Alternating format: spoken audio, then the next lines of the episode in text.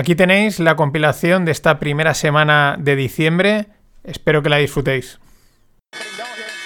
Breaking news Wall Street tumbling on the open this morning. Stocks Often the choice was between painful and more painful. 6%. Fears about the global economy have been spreading quickly. And You see, we are paid to see the unforeseen. And I said, there will be nothing to pick up in the morning. We're going to get this done. Empiezan los FinPix. Soy Mariano Angulo, esto es No Financieros y vamos al lío. ¡Que invierta su puta madre! And when you look at this entire curve with all these spikes, can you calculate how, how, how much of a vote that accounted for for Biden and how much for Trump? Close to 600,000. I think our, our figures were about 570 some odd thousand that uh, all those spikes represent over time. For Biden. Correct. And how much for Trump? I think it was a little over 3,200.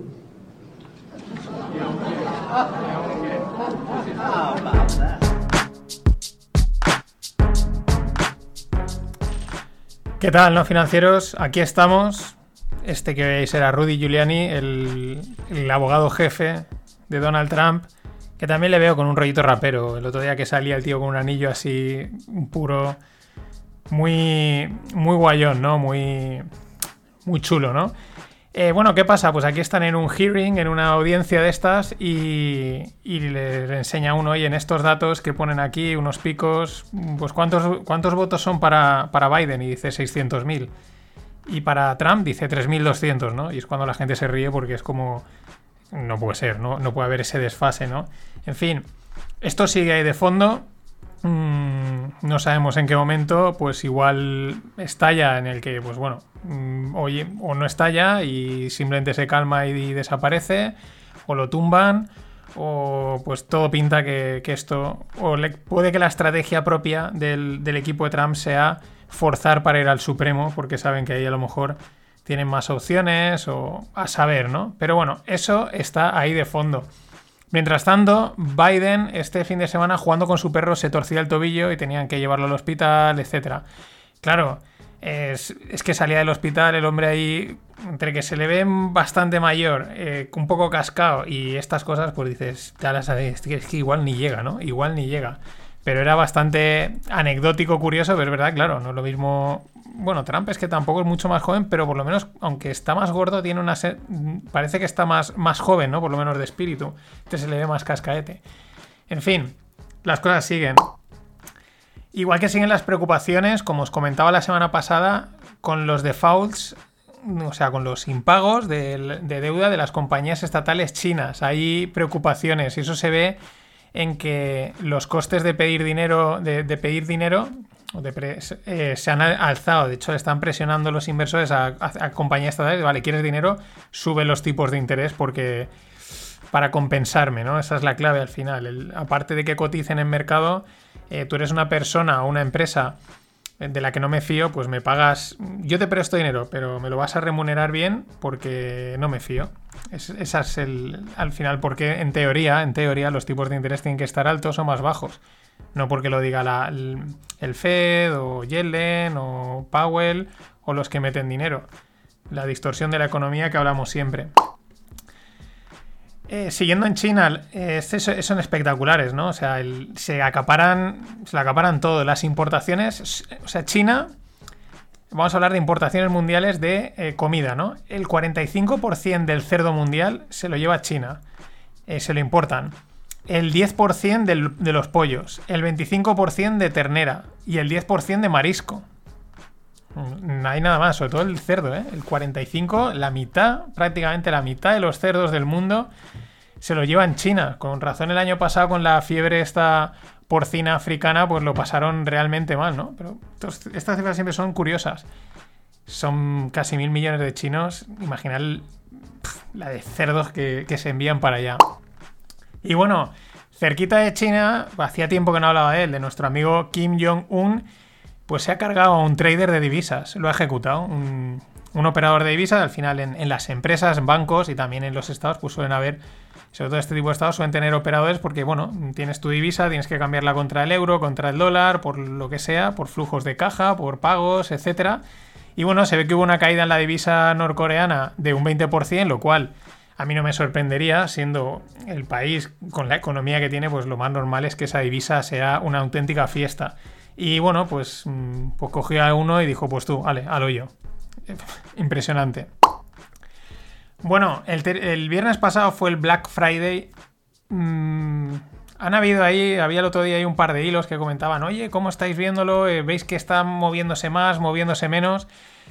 No, yo creo que los datos no han sido del todo claros. A mí lo que me llama la atención es que tampoco aún, quizás aún es pronto, no han salido datos de ventas. Otros años enseguida salen ahí a decir, se está vendiendo más, se está vendiendo menos. Este año, no lo sé. Igual en un par de días salen, hay que esperar un poco, pero yo no he visto ningunas campanas al vuelo en general, eh, contradictorio, lo cual no, no sé si es buena señal. Mi experiencia personal es que varias cosas que he comprado en Amazon, yo no tengo Amazon Prime y normalmente no tienes que tener, llegan en 24 horas aunque no tengas Amazon Prime. O sea, hay muchas cosas que te llegan muy pronto, excepto en Navidades o en Black Friday, que suelen tardar unos días más. Pues esta vez han llegado en 24 horas. No sé si es que han mejorado la cadena de suministro, que tienen más gente contratada o que, que no se ha vendido tanto. No está claro. Pero lo veremos. Saldrán los datos y a ver qué se dice.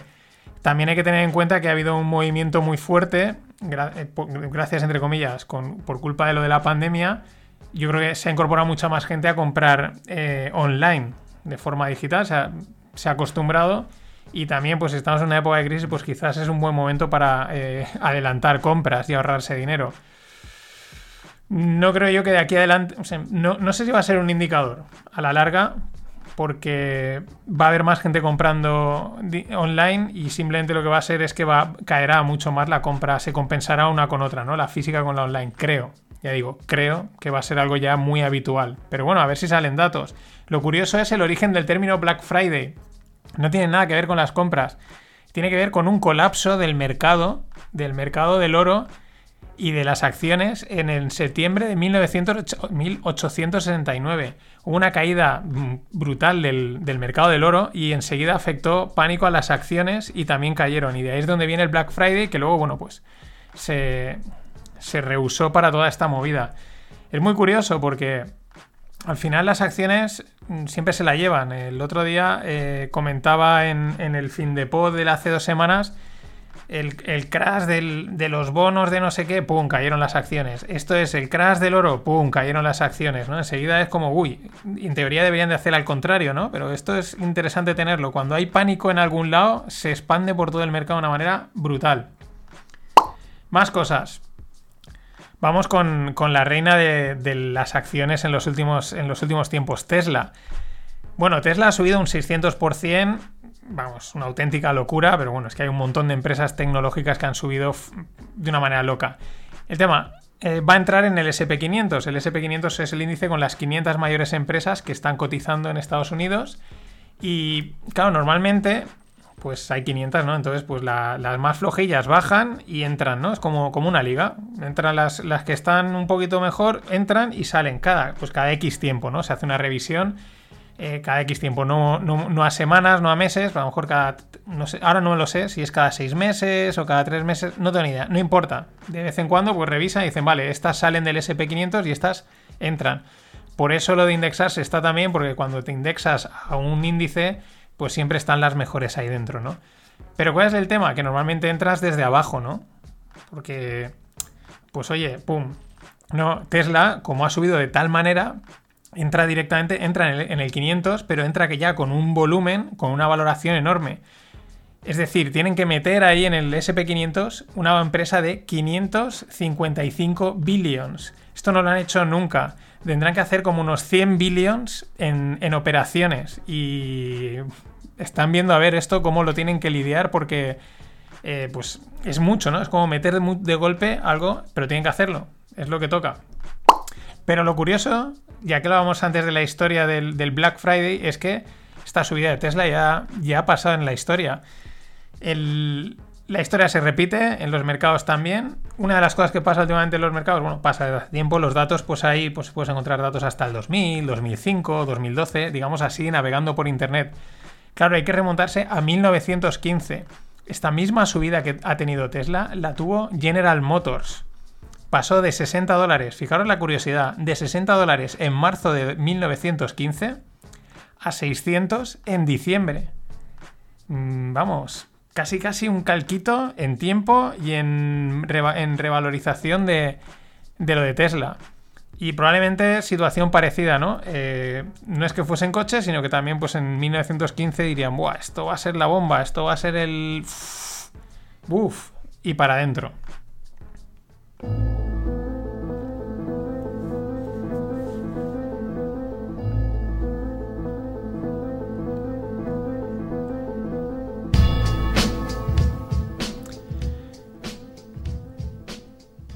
El otro día estaba en casa de un amigo en el cumpleaños de, de su mujer Belén, a la que la felicito otra vez desde aquí.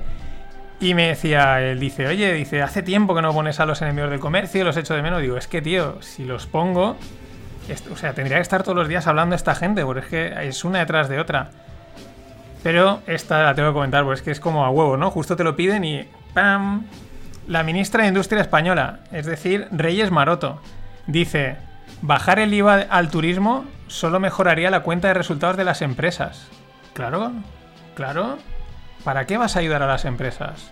¿Para qué vas a bajar el IVA en un momento crítico para que las empresas tengan más pulmón, ¿no? Puedan ganar un poco más de dinero y a lo mejor con eso sobreviven, ya, o sea, consiguen no cerrar. Incluso alguna puede que hasta puedan contratar a gente. No sé, eso que es mover la economía, generar negocio, mm, ese tipo de cosas. Pero es que no nos enteramos el resto, que el dinero cae de los árboles. ¿Para qué bajar el IVA? Solo mejoraría la cuenta de resultados de las empresas. En fin, ha venido perfecto. Nacho, ahí está. Y bueno, la otra noticia re- respecto a España ha sido el Sabadell y el BBVA. Rompieron negociaciones el, del jueves al viernes, mejor dicho el viernes, porque si no lo hubiese comentado en el podcast. Y el tema ahora parece, a mí me, llamó la atención, digo, uy, claro, parece ser que el Sabadell lo que quería era fusión. Y el BBVA lo que quería era OPA, es decir, comprarlo. Es decir, te voy a una oferta pública de adquisición, yo te compro y a la marcha. Y el Sabadell no estaba por la labor, o es que quiere que le paguen más, o que quería fusión porque ahí decían que si había un temita de cargos, de yo quiero que me des este cargo y tal. En fin, España no tiene remedio.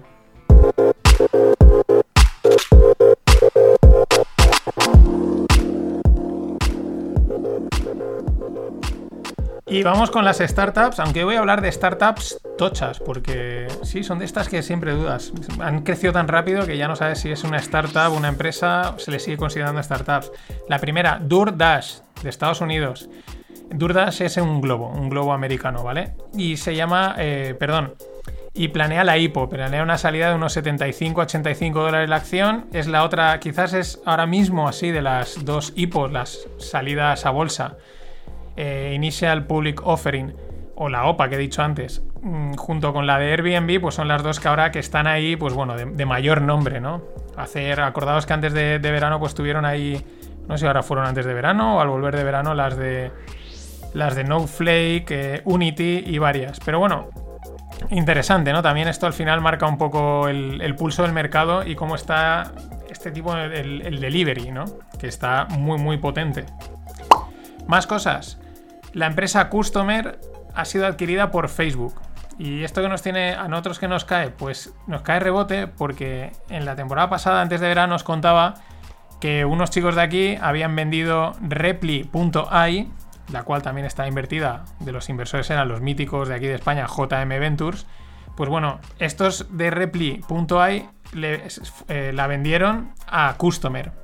Y ahora Customer la ha comprado Facebook, ¿no? Entonces, fijaos, pues bueno, probablemente no sé si ellos, es- eso no está claro, si, bueno, no lo, no, no lo recuerdo, si se salieron totalmente de la compañía o no, pero sí que, por ejemplo, JM Ventures en vez, siguió siendo accionista de Customer, con lo cual ahora sí que vende, que lo han, lo publicitado, así que esto siempre es bueno, esto es buenísimo. Codearse con los grandes, claro.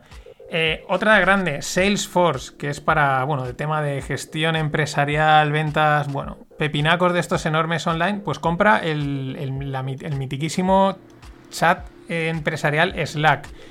La cifra puede rondar los 17 billions, 17 mil millones. Parece ser que, bueno, como ponen en la noticia, un golpe encima de la mesa a nivel de software empresarial, bueno, pues para hacerse hueco contra Microsoft y contra Google, que son pues quizás los dos grandes que tienen pues todos sus servicios, que si el Teamworks, el, no, el Teams, el no sé qué. Bueno, movimiento muy importante, 17 billions. Billions and billions and billions. Y luego la noticia triste es que ha muerto Tony Sei. Y diréis, ¿quién es Tony Sei? Pues Tony Sei es el fundador de Zappos, uno de los fundadores. Parece ser que ha muerto a los 46 años por heridas de un incendio. Bueno, este tío ha sido mítico porque, bueno, Zappos ha sido uno de las eh, de los proyectos de las startups que ha roto. Bueno, es un ejemplo, eh, digamos, un, un business case, porque el tío consiguió convencer a la gente de comprar zapatos online cuando nadie lo había conseguido, ¿no? Una de las historias típicas que cuentan es que lanzaron una web en la que solo habían fotos de zapatos, ¿no?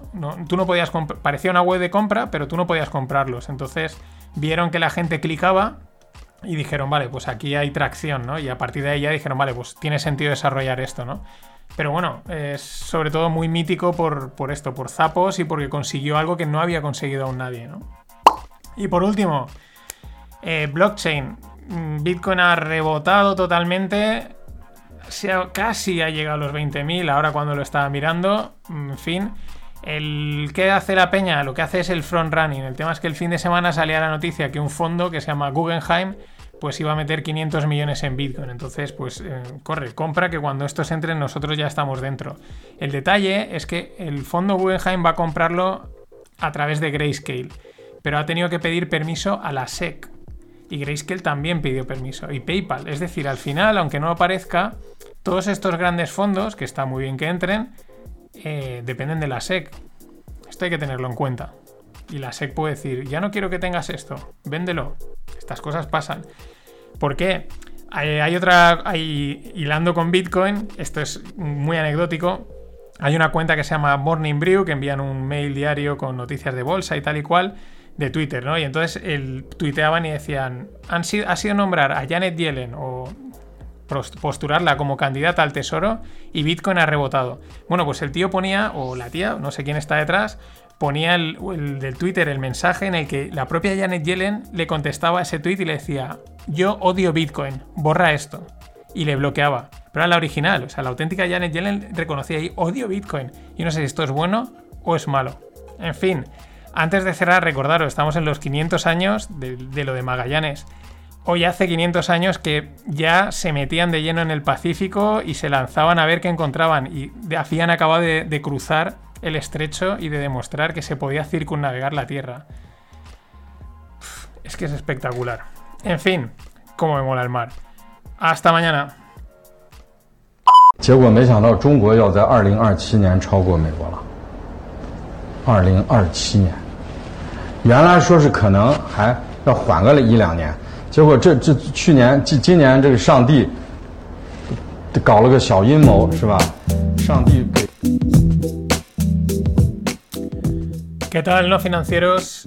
Este que vimos es el doctor Li Yi, qué nombre más chino, ¿no? Li Yi, PhD de Sociología por la Universidad de Illinois y bueno, está pues, dando ahí una, charlita en, China, en chino, en China y en chino, claro. Y bueno, pues está diciendo lindeces, ¿no? Esto es, transmite un poco a veces esa idea que, yo no digo que sea correcta o no, pero la que muchas veces tenemos desde Europa o desde, desde Estados Unidos, de China, ¿no?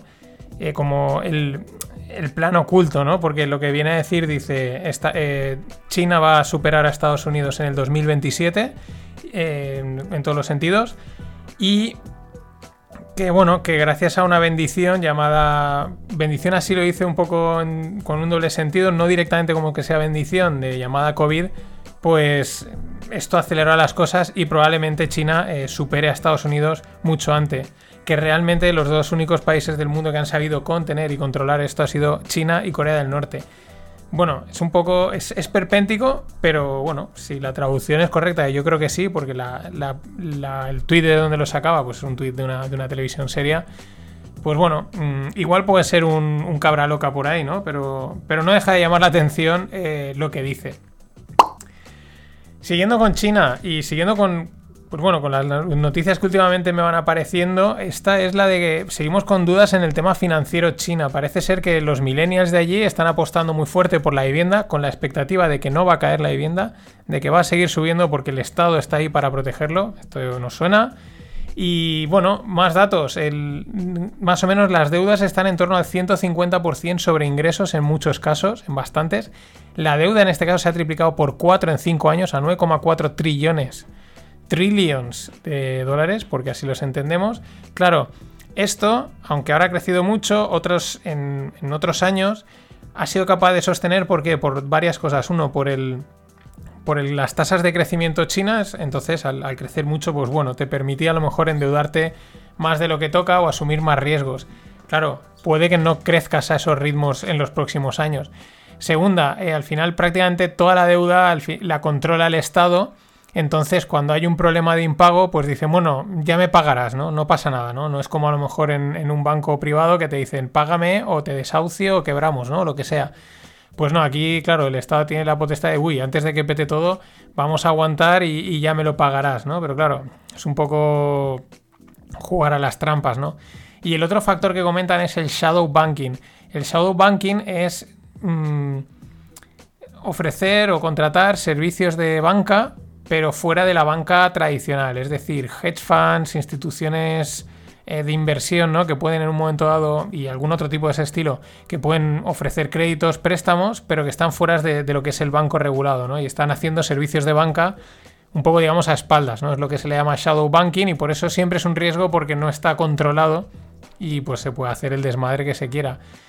Vuelvo a lo mismo. Bueno, son datos interesantes. Mm, bueno, siempre se habla de, que China por aquí, China por allá, pero bueno, pues también es verdad que son tan grandes y tiran tanto que a saber, a saber qué es lo que sucede. Más cosas en los mercados máximos del SP500, del Nasdaq. El petróleo cayendo porque están ahí los de la OPEC, mm, el cártel de la OPEC reuniéndose a ver si, si bombean más, si bombean menos. Estas cosas, estos son los que hay que estar atentos, estos son los que eh, al final lo mandan todo a, freír espárragos o no.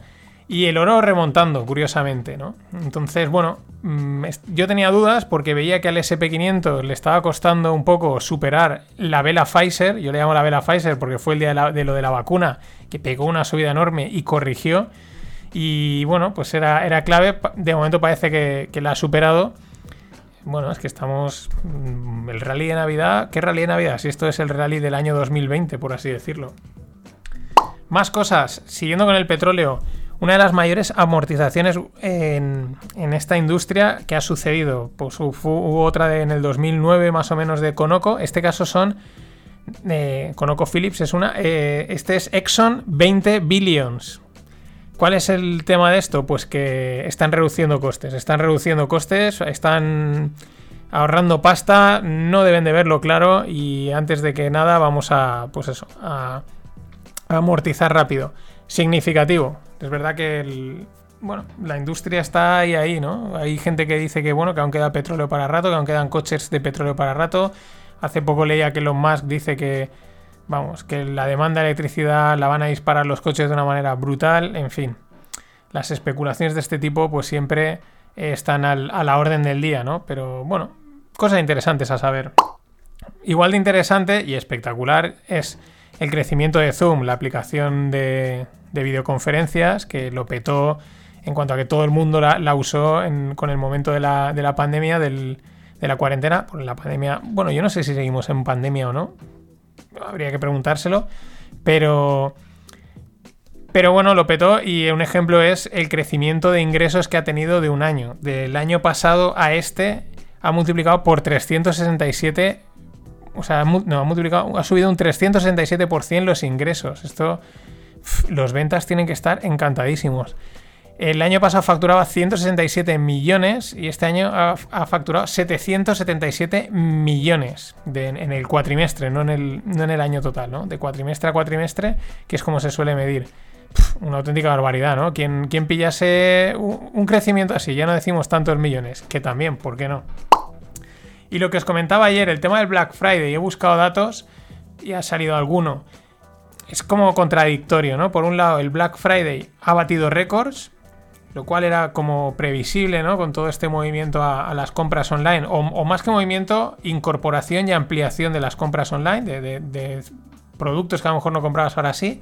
Entonces, eh, ha, habido, ha batido récords, pero mm, al mismo tiempo la caída en las ventas en los canales físicos, es decir, centros comerciales, tiendas y tal, estamos hablando sobre todo de Estados Unidos, ha sido de un 52%. Es decir, ha subido la parte digital, pero no compensa. La caída en el otro lado ha sido tan gorda que no, no va a ser suficiente como para decir esto ha ido fetén. De hecho, se queda la, la predicción de ventas se queda en la parte baja, según la, la que había estimado Adobe, en la parte baja, ¿no? En el límite del rango que habían estimado en el límite. Con lo cual es un. Lo que yo me. Lo que yo me olía, lo que yo os comentaba ayer, es una sensación así, yo creo que agridulce. Bien por un lado, pero. Esa caída tan bestia en el canal físico. Al final la clave es que todo venda, ¿no? Pero bueno, es lo que hay.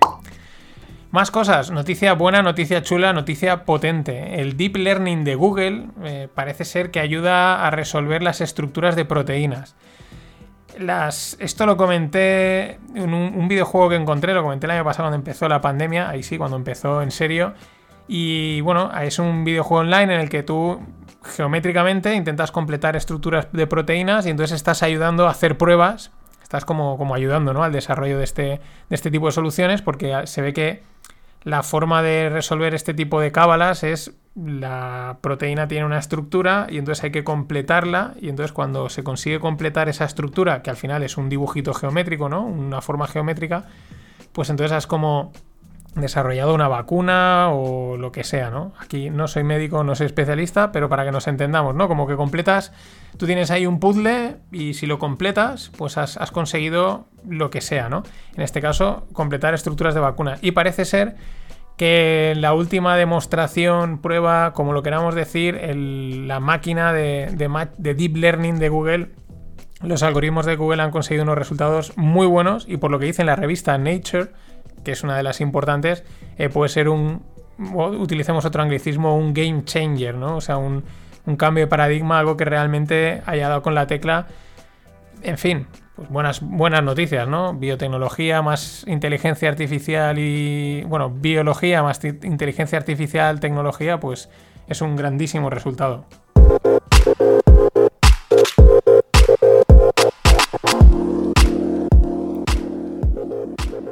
Y como ayer comentaba, he encontrado también los datos de las IPOs, ¿no? Las Initial Public Offering, en español serían las OPAs, oferta pública de adquisición, las salidas a bolsa, hablando en plata, de Airbnb y DoorDash. Airbnb 33 billions, DoorDash 32 billions. Ahí es nada. Un buen pepinaco. Buen pepinaco de. O sea, 33 billions de valoración. Esto de valoración total de la empresa, ¿no? Luego el paquete que sacarán será menor. Esto es importante porque hace poco hablábamos de, la IPO de Ant Group, que son los chinos, que ha caído, ¿no? Y ese era una, una IPO de. Quiero decir, la valoración de la empresa de Ant era 300 y pico mil millones, 300 y pico billions, y la parte que sacaban a bolsa a cotizar era unos 34 billions, y era la mayor IPO. Y estas dices 33 billones, no, 33 billones es la valoración de la empresa y sacarán pues una parte más pequeña, ¿no? Pero fijaros, estamos hablando de Airbnb y tiene una, es una décima parte de lo que es Ant Group. O sea, acojonante. Igual de acojonante es la jugada de DoorDash. DoorDash en junio, este junio de hace nada, que nada, cerraba ronda valorando la empresa en 16 billions y ahora pretende ya sacar la IPO a 32 billions. Un por dos mágico para los que entraron, que son siempre grandes inversores en esos momentos, siempre y cuando la IPO salga adelante. Más cosas. Eh, ronda de 500.000 euros, aquí nos venimos ya a España para préstalo. Y pues ya el nombre nos dice muchos, muchos, muchas pistas, ¿no?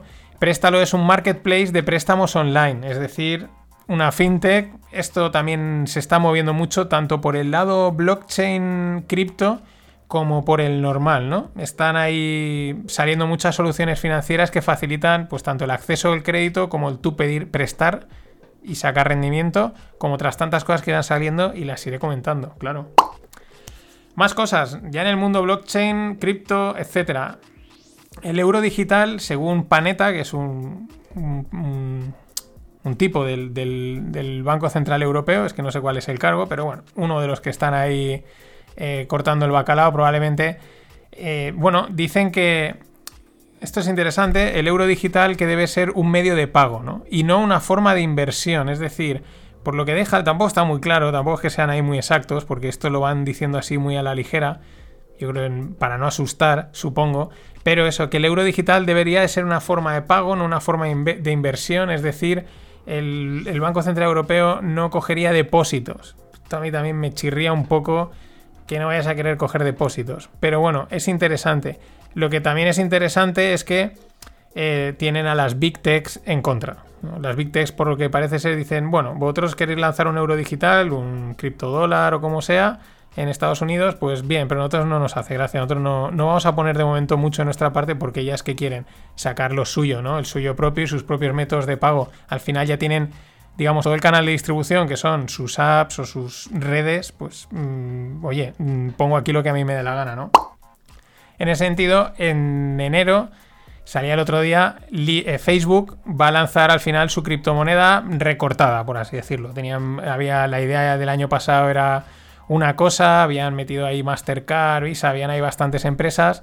El Estado les dijo, a ver, espera, explícame esto, esto no lo veo claro. mm, al final se echaron para atrás, se salieron bastantes empresas de estas grandes porque, pues bueno, las dudas regulatorias y estas cosas.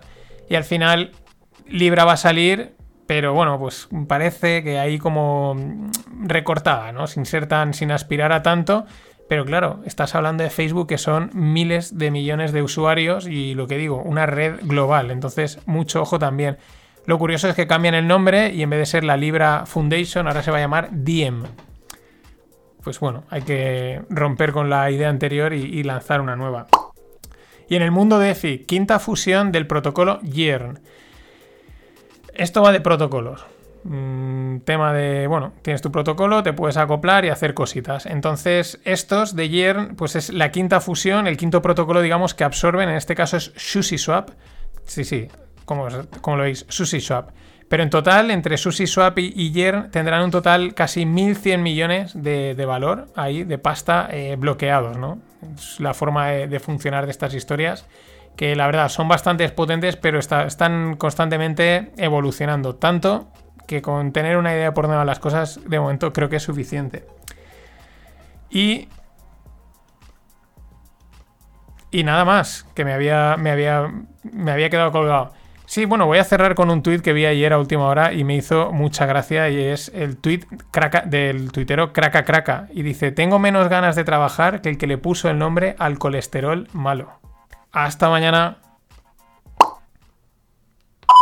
we will find collective purpose to control the pandemic and build our economy back better than before, to rebuild our infrastructure and create better jobs, to invest in our workforce, to advance racial equity and make sure the economic recovery includes everyone, to address the climate crisis with American ingenuity and American jobs working together with the outstanding national security and foreign policy team you announced last week to help restore America's global leadership.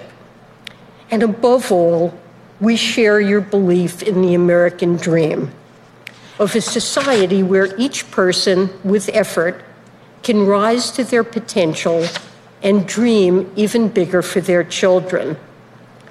I pledge, as Treasury Secretary, to work every day towards rebuilding that dream for all Americans. And to the great public servants of the Treasury Department, I look forward to working with you and Wally to rebuild the public trust. To the American people, we will be an institution that wakes up every morning thinking about you your jobs, your paychecks, your struggles, your hopes, your dignity, and your limitless potential. ¿Qué tal, no financieros? Aquí estamos con Janet Yellen. De momento será la posible. Si no lo impiden los tribunales y el equipo legal de Trump, pues será la, la secretaria de- del Tesoro. Y bueno, pues ahí está con el discurso del Gran Reset, eh, con, la, con el, el Rebuild, eh, Build Back Together, eh, etcétera, ¿no? Está, vamos, si habéis visto algunos vídeos y ya lo comenté, pues es- son todas las palabras típicas soltándolas. Lo curioso es que, bueno, esta tía también ha sido culpable de toda la, la desigualdad que se puede haber creado, pues porque ella estuvo ahí imprimiendo también dinero y al final en los Estados Unidos y también aquí, pues esas impresiones de dinero al final favorecen a los que tienen acceso a ese dinero, es decir, a la gente que más pasta tiene, ¿no? Y ahora vienes a decir que es que vais a reconstruir, build back, rebuild, y que si tu esperanza y tal, o sea, un discurso que, debería hacernos temblar a todos, porque al final es un discurso vacío y dices, sí, ya sabes, seguro que haces todo lo contrario a lo que estás diciendo. En fin, ¿qué vamos a contar que no sepamos o no hayamos contado ya? Lo que no consiguen es que el dinero circule. La velocidad del dinero M2, ahora os explico lo que es esto de M2, pues sigue cayendo, sigue cayendo de una manera espectacular. Y si el dinero no circula, pues no hay inflación. Yo la verdad es que hay una, una- unas ganas ahí siempre, ¿no? De los bancos centrales europeos de crear inflación, de crear inflación, de crear inflación. Es que hay que crear inflación y cuanto más lo dicen, menos lo consiguen, ¿no? Este es el ejemplo. ¿Por qué? Pues porque la, la- planificar la economía pues falla. O sea, tú la planificas de una manera y te sale de otra. Y estamos siempre en el mismo bucle. No pasa nada. ¿Qué es esto del M2? Pues son el, diferentes como escalones para medir el dinero, el- cómo circula, ¿no? Entonces el escalón más bajo, por ejemplo, es el M0, que es el dinero en metálico, ¿no? Como el, más fácil de mover, ¿no? Y entonces pasamos al M1, que es metálico y cuentas corrientes, ¿no? La cuenta del banco que vas y sacas dinero rápido, ¿no?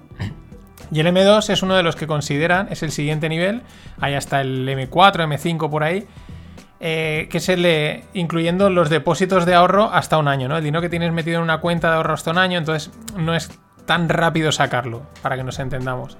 Y es el que se considera que es el que tiene más impacto, el que permite medir la inflación, ¿no? Y bueno, la- podéis los que estéis en la newsletter podéis darle, pinchar, tenéis el gráfico de la FRED, de que es la Reserva Federal de, de San Luis, que tiene ahí unos gráficos bastante chulos y se ve como pues desplomado, desplomado. Con lo cual, toda esta política de imprimir dinero y de tal y de cual es para generar inflación y cuanta más lo hacen no lo consiguen. El ser humano es tonto, pero los políticos más aún. Entonces es, mira, llevamos haciendo esto y no funciona. Bueno, pues hazlo más. Es, así, o sea, es, es así. No ha funcionado, ah, pues es que no hemos hecho suficiente. Dale más aún. Y mientras, en los mercados, el greed, la avaricia, eh, la ambición, como lo queramos llamar, está a tope, desbocada. La compra de calls, de opciones call, las opciones de compra alcistas, las expliqué hace un par de, de semanas, en máximos, pero máximos históricos, historiquísimos. Claro, la gente dice, si esto va a subir y va a subir mucho, pues mejor pillo calls, meto menos pasta y gano más dinero. Pero vamos, es un síntoma de, de avaricia, de greed, de, vamos, excesivo. Ya dije, tienen más trampa de lo que parecen. Bueno, no, no que no tienen trampa, trampa tienen los warrants. Las calls es que las opciones pues que tienen, ya visteis, las griegas y todas las historias no son lineales, etcétera. Pero bueno, ahí estamos. Mientras, pues al final nunca sabes de quién fiarte, mm, lógicamente, porque cada uno dice una cosa, cada sitio publica una historia. ¿Por qué lo digo? Porque ahora sale una publicación de Mike Giddon, o Giadon, no sé esto cómo se produci- produciría, que es un ex VP, un ex vicepresidente de Pfizer. Y el tío dice que la pandemia ha terminado, que no hacen falta las vacunas, que esto de que estén ahora metiéndole caña, que, que no. Que se han hecho muchas suposiciones erróneas porque según él dice, y era un. estaba metido en, la, en el área científica y de investigación, no era, digamos, un, un VP del, del mundo del business y del negocio, no, un tío que sabe de, en teoría, bueno, sí, de, temas médicos. Y una de las cosas que dice es que los coronavirus son coronavirus y aunque este sea nuevo, que lo es, la gente que ya habría pasado alguno, pues que tienen, eh, ¿cómo pone? Eh, tienen una, inmu- una inmunidad duradera y robusta. Entonces, y bueno, pues que al fin, eso dice eso y dice otras cosas, ¿no? Dice, pues bueno, a mí lo de la, la pandemia ha terminado, choca con mis predicciones baratas, pero al final Martin Armstrong decía que históricamente, en las medidas históricas, pero desde los tiempos inmemoriales, las pandemias duran una media de 8 meses. En agosto, cuando salió la foto de, en Wuhan de un festival de música abarrotado de chinos, pasándoselo pipa en unas, piscinas, calculabas y dices, bueno, pues si ellos empezaron la, la pandemia en enero, ocho meses, y nosotros empezamos en marzo, ocho meses, noviembre. Estamos en noviembre. Pero bueno, ya sabemos dónde estamos, ya sabemos cuál es el jaleo. Al final, pues eso, te fías de este tío, del otro dice que él, genera dudas, él dice, evidentemente mete dudas contra las vacunas. Al final, pues, ¿qué haces? Aplicar el sentido común. Y como cada uno tiene su sentido común, pues adelante. Yo creo que lo que tienes que evitarte es las multas y la salud. Y la salud a veces será ponerte la vacuna, otras no. Y quién sabe, si es que no tenemos ni idea de nada. Meses después, mm, seguimos sin tener ni idea, que es la clave. Y en España lo tenemos muy claro. Líderes por la cola eh, del mundo desarrollado. De 42 países desarrollados, entre los que se incluyen pues un montón, están, no sé, eh, prácticamente todos. Quiero decir, países del estilo de la India, que pueden ser, tiene una parte muy desarrollada, otra menos, ¿no? Pues también está ahí metido. De esos 42 países, es decir, prácticamente todo el mundo desarrollado, España es el número 42. Somos en el que más ha caído el PIB con toda esta movida. ¿Qué vamos a comentar que no se sepa? Más cosas. Pershing Square, un hedge fund del famoso Bill Ackman, uno de los, bueno, stars eh, investors, ¿no? Tiene mucho nombre, sale mucho, pues estilo Rey Dalio y esta tropa, ¿no? Que se, tiene mucho nombre.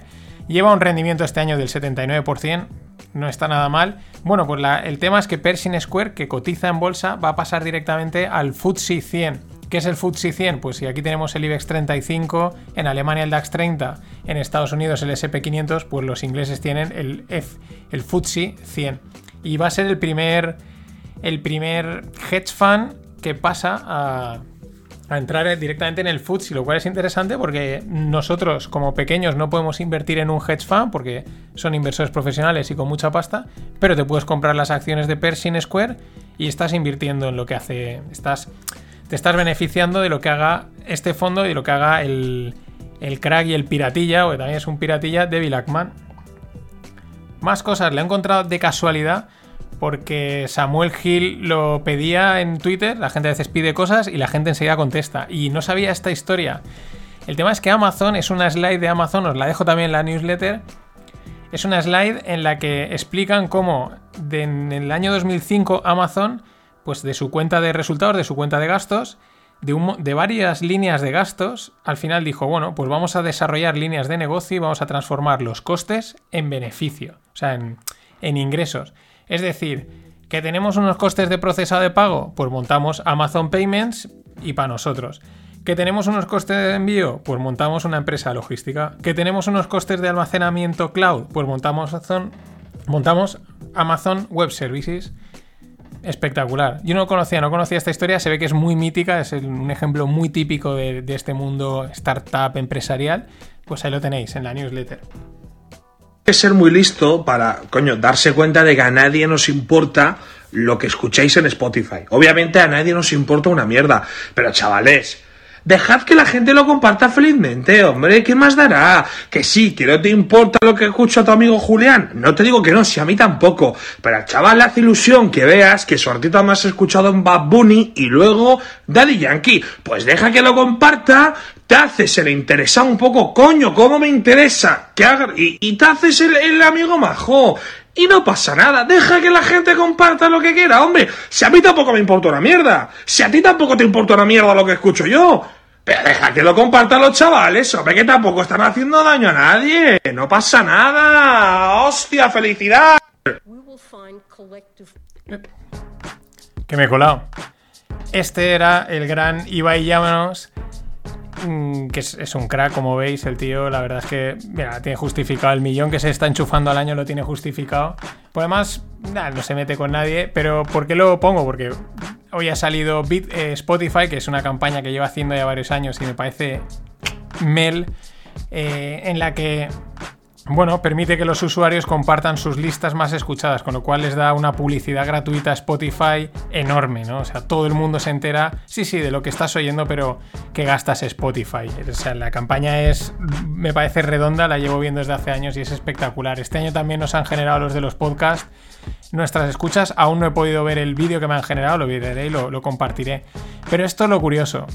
Hoy, hoy subía, cogía Spotify y ahora cuando lo miraba está subiendo un 12,6%. La gente en Twitter estaba comentando, ¿pero qué ha pasado? ¿Pero ha habido alguna noticia con Spotify? ¿Por qué sube? ¿No? Los Robin Hoods, los Robin Hooders. La gente nueva en el mundo de la bolsa que compra acciones desde el móvil sin pensar y sin analizar. ¿Cuál ha sido el criterio que han dicho? Ostras, se han levantado hoy, han visto el. se le llama Spotify Rapid. Y han visto el Rapid este y han dicho, ostras, esto como mola. Uf, la peña va a comprar acciones, sí, porque esto es la bomba, yo voy a comprar acciones. ¡Pum! 12,6%. Este es el nuevo mercado es así, loquísimo, pero loquísimo. Más cosas. Hablando de cosas locas y de cosas disparatadas, eh, Tesla, ¿no? Siempre está en el debate, ¿no? Elon Musk, la verdad es que el tío lo consigue, pero es que esto es- lo dice Michael Barry, el de The Big Short. Este tío yo creo que hay que tenerlo en cuenta, un tío que fue capaz de clavar la, la, la burbuja inmobiliaria y eso no era fácil, hay que seguir teniéndolo en cuenta. El tío lo que dice, dice que Tesla es un soufflé, en inglés de shuffle, por el- es una manera de decir bubble, burbuja, pero le recomienda a... Por un lado dice que es una burbuja porque, eh, claro, coges la lista de todos los productores de automóviles del mundo y Tesla vale el 65%. O sea, vale el 65%. Está a poco de valer lo mismo que todos los auto que prácticamente todos los automovilistas del mundo. O sea, está bueno, la mitad un poquito más, pero es que un par de arreones más de Robin Hooders, de dinero de la Fed y tal, y te acaba valiendo una empresa lo mismo que todas las otras. Y hombre, que ahí hay empresas también muy potentes y que venden muchos coches. Esa es la primera razón. La segunda eh, le dice, eh, Michael Barry le recomienda a Elon Musk y dice que es un buen tipo, eh, le dice, es un buen tipo, le dice, yo te recomiendo que vendas el 25 o entre el 25 o entre el 50% de las acciones que tienes. Pues esto es una burbuja, no te preocupes, no va a pasar nada, pero si hay gente que te las quiere comprar, aprovecha. Y luego, en palabras de Musk, que lo retuiteaba Michael Barry, dice, Musk, dice, la rentabilidad de Tesla es menor al 1%. Dice, nos dan mucho crédito nuestros inversores por lo que podemos hacer al futuro. Dice, pero si de repente se dan cuenta que esto no es posible y cambian de idea, dice, nuestra acción va a caer como un, como un martillo golpeando a un suflé.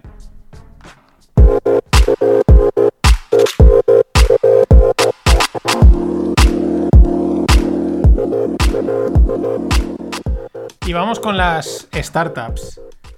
Ronda de 300.000 euros para Ox Motorcycles vía, eh, vía Startup Explore. Startup Explore es una empresa de aquí de Valencia, creo que fue la primera de España en hacer esto, el crowdfunding, es decir, quien quiera mete pasta, eh, cualquiera. Y eh, bueno, pues han cerrado a través de, de estos, de Startup Explore, 300.000 euros para Ox Motorcycles.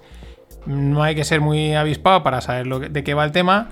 Mm, Tampoco para que serán motos eléctricas. ¿Cuál es el detalle? Que lo que ellos hacen, la moto del diseño es el- la moto de Steve McQueen, ¿vale? Si la tenéis en mente, esta que no lleva carenado, que es así como antigua pero guay, pues esa, la, la moto de Steve McQueen, esa en eléctrica. Eso es lo que hace Ox Motorcycles. Está chula, yo no soy muy de motos, pero la verdad es que está chula. Y luego un clásico de las startups españolas, de las potentes, de encima de Valencia.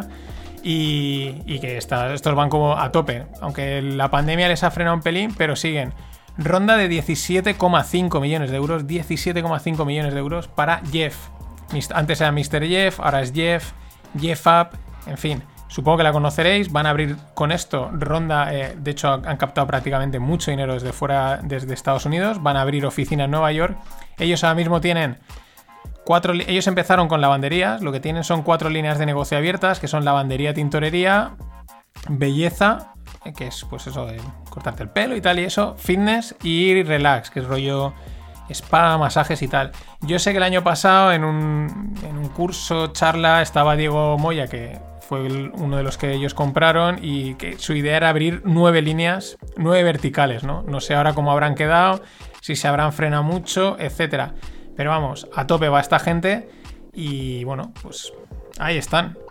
Más cosas. Revolut lanza en UK, en Reino Unido, el Early Salary, ¿no? El salario temprano.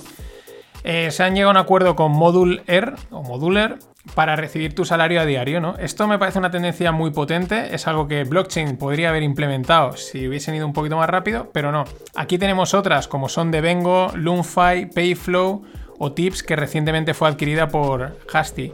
Pero me parece muy interesante el, tema este, creo que va, va, a coger bastante potencia el adelántame mi salario, al final es todo para gastar más, ¿no? Pero importante. Y siguiendo con el tema, entramos en blockchain, pero siguiendo con el tema este de pagos, Visa se asocia con eh, con el, con el dólar tokenizado de la compañía Circle, es decir, el USDC, que es un dólar tokenizado en Ethereum, ¿vale? Normalmente esto lo que hacen es que por cada token dólar que generamos ponemos un dólar, ¿no? Entonces está respaldado uno a uno. Pero es muy interesante, van a conectar su red de 60 millones de comerciantes con esta red, ¿no? Con el, rol, con el USDC. Y bueno, pues poquito a poquito van, van absorbiendo, ¿no? Van entrando muy sutilmente, ¿no? De la misma manera, el CEO de PayPal, Dan Schulman, dice un par de cosas muy interesantes. Dice que él es alcista en todos los tipos de monedas digitales. O sea, todos. Eso no hace, distinciones. No dice, esta es mejor. No, no, todas. Alcista yo creo que se refiere más a, a, uso, ¿no? Más que a uso, más que en término especulador, ¿no? Respecto a Bitcoin dice que es una forma pobre de moneda, de currency. Por la volatilidad, porque dice, porque es que puede borrar los beneficios de los comerciantes de un plumazo. Y también dice que pide a la criptoindustria, al, a toda esta gente, que colaboren con los reguladores. FETEN.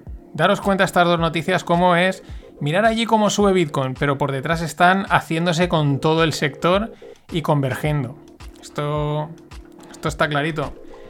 Y por último, eh, para cerrar con un detalle interesante que he encontrado, Alemania tiene 25.000 castillos. ¿Vale? A un castillo por día necesitamos 69 años para verlos todos. Yo me he quedado de piedra, de piedra de castillo. Hasta mañana.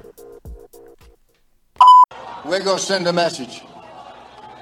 We're gonna send a message from Wills Park in Alpharetta, Georgia, to the state capitol in the Golden Dome of Georgia, to the tin roof of the governor's mansion of Georgia. We're gonna send them a message. And the message is this. It's 1776 in America again. And you're not going to take our freedom. We're going to fight for our liberty. We're going to send that message from Wills Park today, and we're going to send it all the way over to Beijing, China. We're not going to let you take our country over. Never going to happen on our watch. This is America. You picked a fight with the wrong people.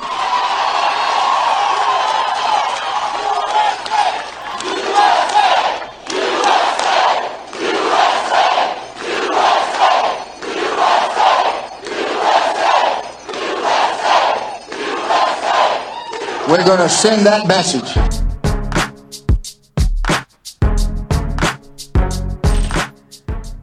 You pick the fight with the wrong people.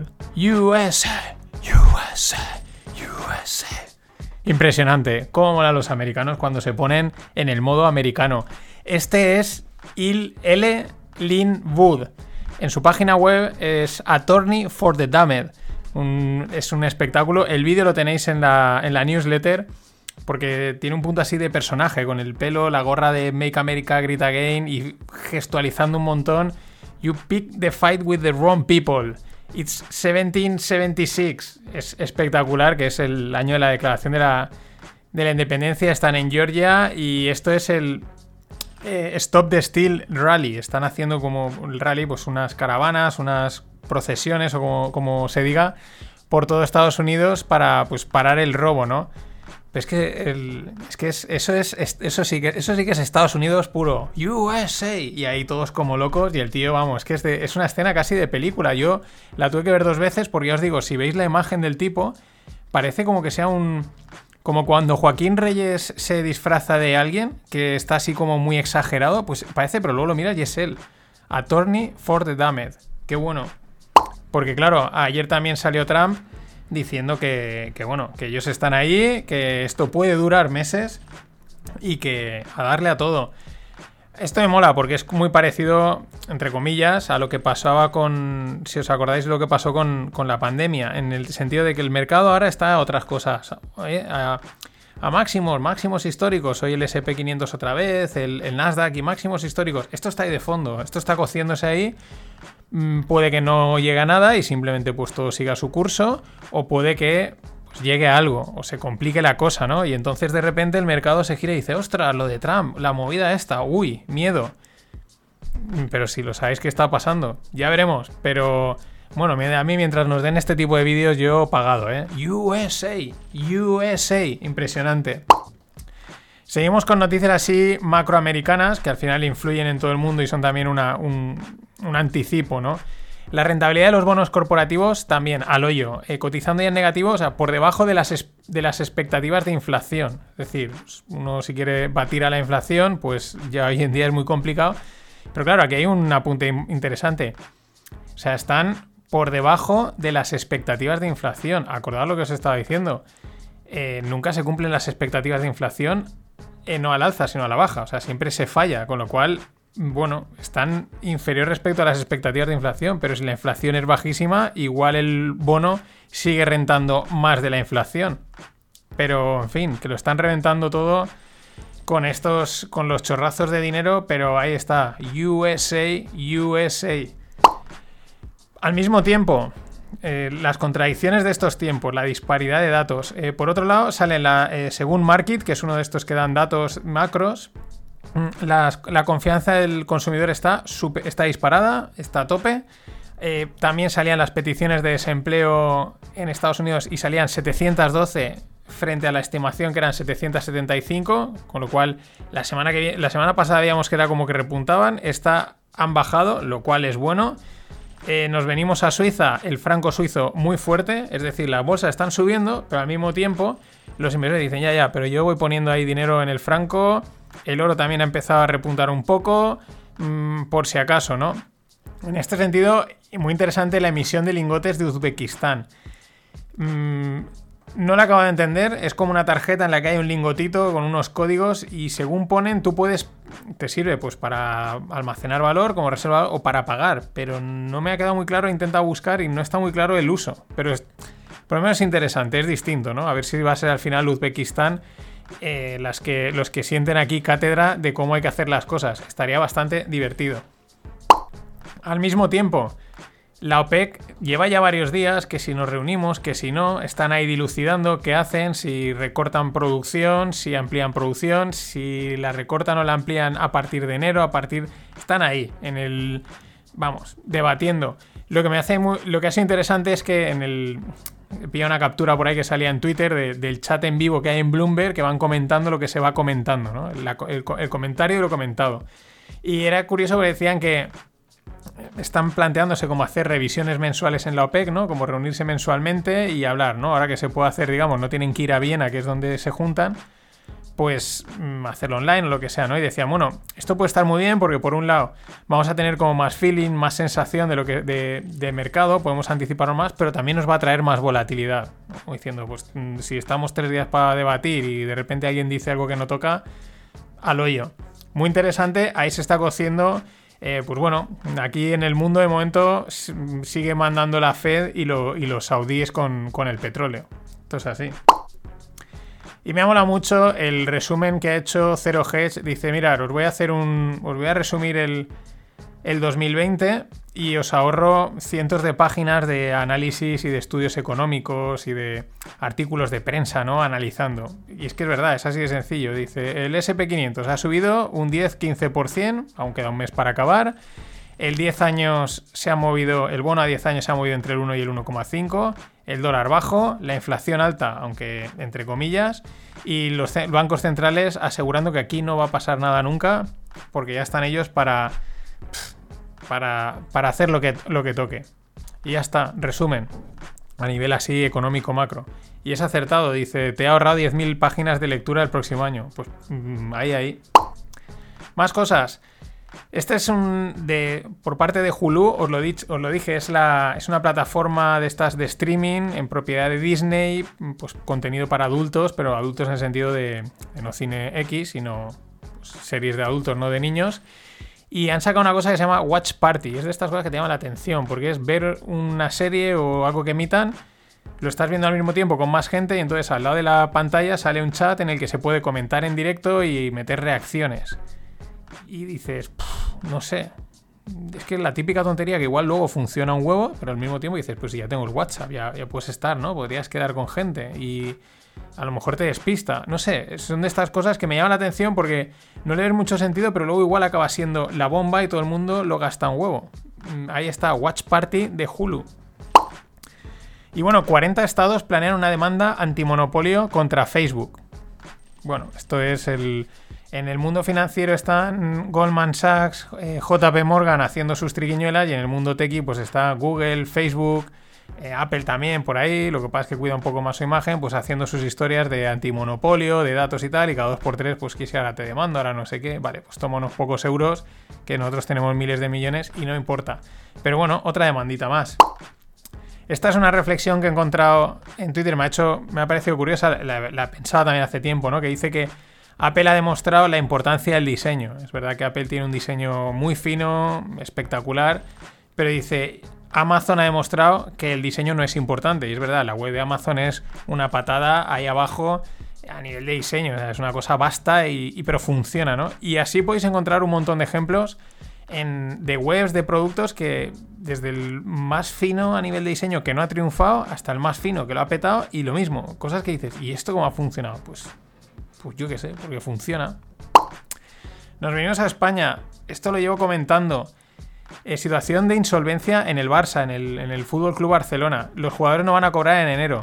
En- tienen ahí un gestor y decía que lo que tenían que haber hecho era vender a Messi en verano y con ese dinero haber, haber hecho pasta. Igual al final no se están equivocando tanto los, los, los- los locos que tenemos aquí por Valencia, pero para mí me parece sintomático de, del impacto que ha tenido la pandemia esta y tiene porque que, un, que el mundo del fútbol se vea en esta situación, independientemente de que el Barça pueda estar mejor o peor gestionado, ¿no?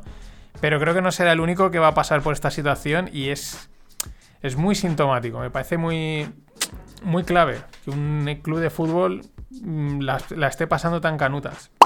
Y sin irnos de Barcelona, un ejemplo de pues, cómo cambian los tiempos. La bolsa de Barcelona, pues cada vez la parte de bolsa tiene menos peso, todo es más digital, centralizado, etc. Entonces va, va a albergar pues, un hub fintech, un, centro pues, para desarrollo de, o albergar empresas, ya sabéis, de tecnología financiera, fintech. Pues bueno, igual que vamos viendo que van desapareciendo las, las sedes estas de los bancos, las sucursales bancarias, que no me salía la palabra, pues lo mismo va pasando en otros sectores y es, bueno, al final mientras se, rein- se reconvierte y se encuentre en otros fines, me parece perfecto, ¿no? Pero es sintomático.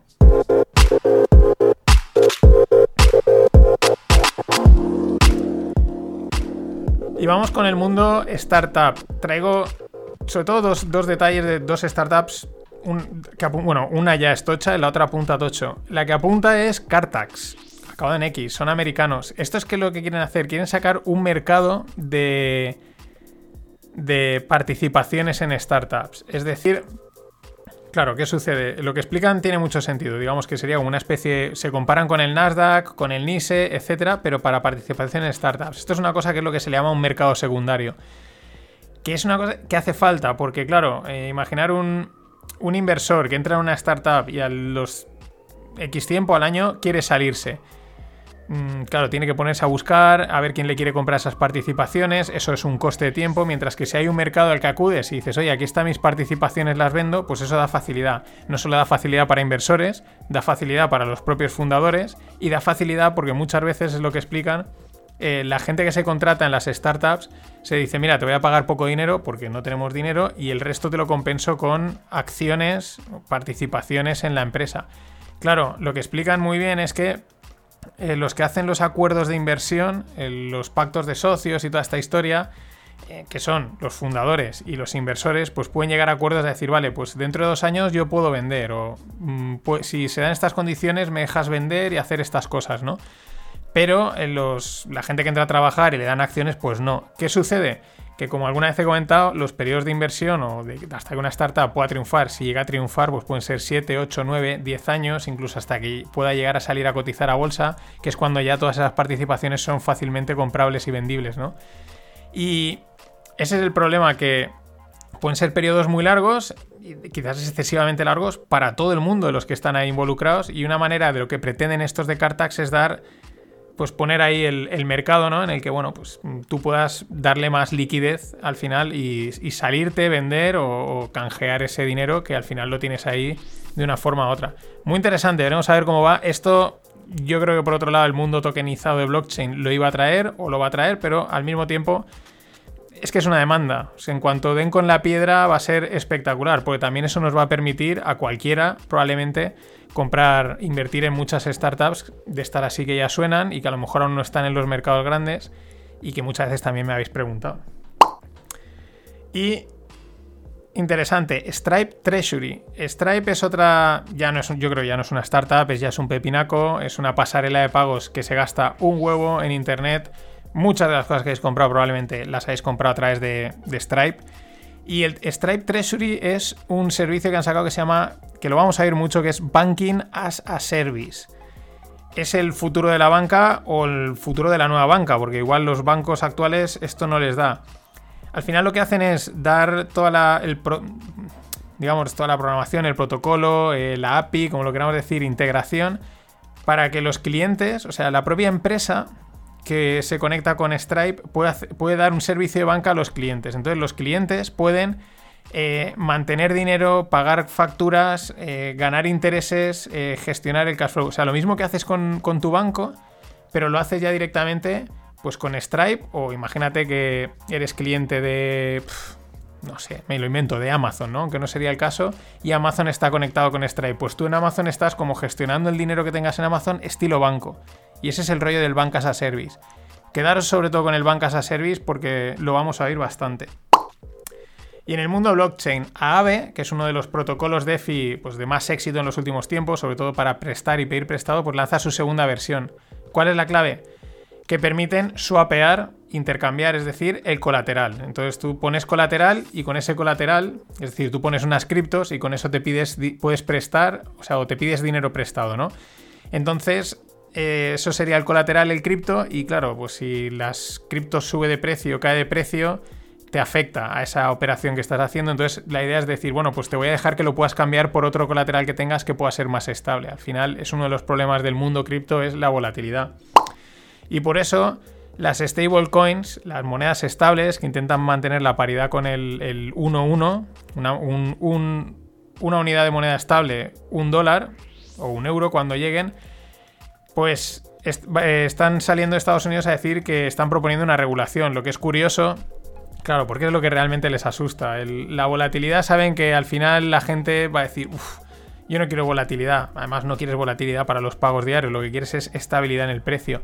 Y esto es lo que realmente les asusta. Y por eso es curioso porque los reguladores dicen que ellos van a proponer una regulación para las stablecoins porque quieren evitar que los que emiten stablecoins, o sea, los que las producen, las empresas, los protocolos que sean, eh, quieren evitar que cometan los abusos que ha cometido la banca anteriormente. Y entonces, ¿qué les proponen? Que se saquen una licencia bancaria. O sea, es decir, yo no quiero que hagas los abusos que ha hecho la banca, pero te obligo a que te hagas banco, con lo cual podrás hacerlos. Es una cosa, estás, esto es, es así, esto es así. Y luego, muy interesante, el SP, el SP y Dow Jones, que ya sabéis que son índices, eh, pretenden lanzar a partir de 2021 índices cripto. Esto me parece interesante, porque al final dices, oye, ¿cuál será la que funciona? Tú le metes pasta al índice y si todo tira, va bien. Y si encima hay detrás entidades financieras estables que saben lo que hacen, pues mm, puede estar muy, muy interesante. Y por último, el cierre anecdótico, porque es que esta semana se han producido varios. Os voy a decir los números que han salido en la lotería en Sudáfrica. Y los números, como ahora viene el gordo de Navidad, pues lo mismo. El 5, el 6, el 7, el 8, el 9 y el 10. Tal cual. Uno detrás de otro seguidos. Y han ganado 20 personas la, la lotería. Claro, han salido las acusaciones de fraude, que eso no puede ser, etcétera. Pero claro, estadísticamente, por probabilidad, es una probabilidad remota, pero puede pasar que te salgan uno detrás de otra. Claro, dices, ¿cómo puede ser que 20 personas la hayan ganado? A mí me parece factible que hayan 20 personas que han dicho, ah, voy a poner estos, estos números uno detrás de otro por hacer la tontería. Es decir, es, es- es un juego estadístico muy, muy aleatorio, muy curioso, pero ¿por qué no? Aunque evidentemente pues ahí están diciendo que esto, que esto tiene tongo. Nada más. Va a haber Rogle, sí, dos semanas seguidas, y puede que haya tres, la de la semana que viene si no se cae también, pero de momento eh, Rogle eh, sí que si tenéis alguna pregunta para el fin de enviármela y os voy avisando que en Navidades habrá parón, que luego hay alguno que se queda así de, de, de. ¿Cómo? En Navidades habrá una paradita de dos, tres semanas necesaria. Pero bueno, eso ya llegará. Nada más, pasado un gran fin de. Nos oímos. Always look on the bright side of life. Always look on the light side of life.